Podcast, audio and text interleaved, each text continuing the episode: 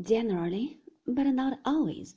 Sometimes bright visions rise before me when I dress, the occupation of two hours, for a great ball, even at Larkins's, the anticipation of three weeks. I indulge my fancy with pleasing images.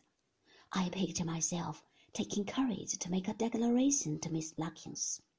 I picture Miss Larkins sinking her head upon my shoulder and saying, "Oh, Mr. Copperfield, can I believe my ears?"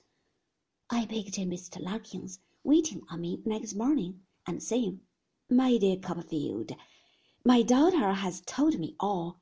Ruth is no objection. Here are twenty thousand pounds. Be happy."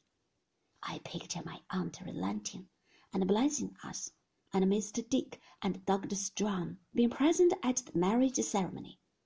I am a sensible fellow, I believe. I believe, on looking back, I mean. And modest, I am sure, but all this goes on notwithstanding. I repair to the enchanted house, where there are lights, chattering, music, flowers, officers, I am sorry to see, and the eldest Miss Larkins, a blaze of beauty. She's dressed in blue, with blue flowers in her hair. Forget me not, as if she had any need to wear a forget me nots.